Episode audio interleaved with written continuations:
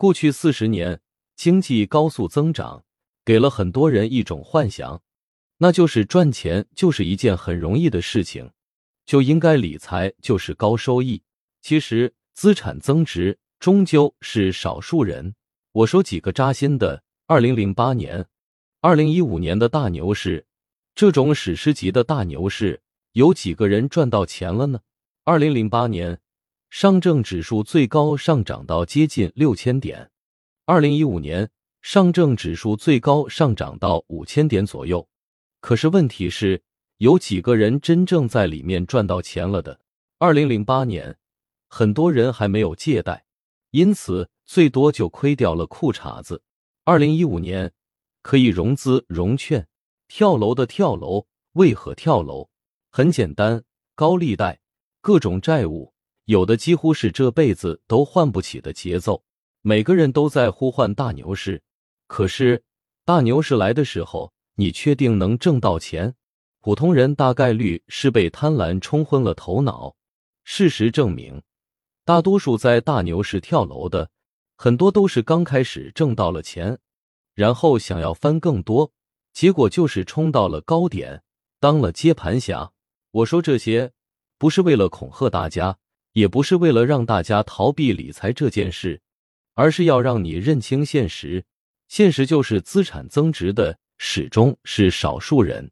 如果你作为一个大多数人，天天就是幻想自己买了股票就像买了彩票一样中了大奖，那我劝你最好被投进去太多钱，否则你连后路都没有。很多人天天在感叹“叉叉叉买了茅台，拿了十年”。财务自由，你在感叹的同时，你有那种拿十年的毅力和信念吗？你有那种大幅亏损依然坚定不移看好的格局吗？很多人买个股票，今天买，明天就想着发财，拿个几天没挣钱，心态就崩了。一看亏损，更是恐慌的，好像要赔光了一样。每个能够保持资产增值的人都有一些过人之处。有些人在分析公司上有一手，有的人在分析公司财务上有一手，有的人在控制人性方面极致自律，有的人自己的主业做得很好，投资也只是很少的仓位。说白了，你总得有些特色，有点过人之处。幻想是没有用的，市场是很残酷的，现实会教你做人。为何现在大家这么浮躁？还是以前挣钱太容易。如果你去美国，你去日本，你就知道大多数普通人不会整天幻想自己要发财。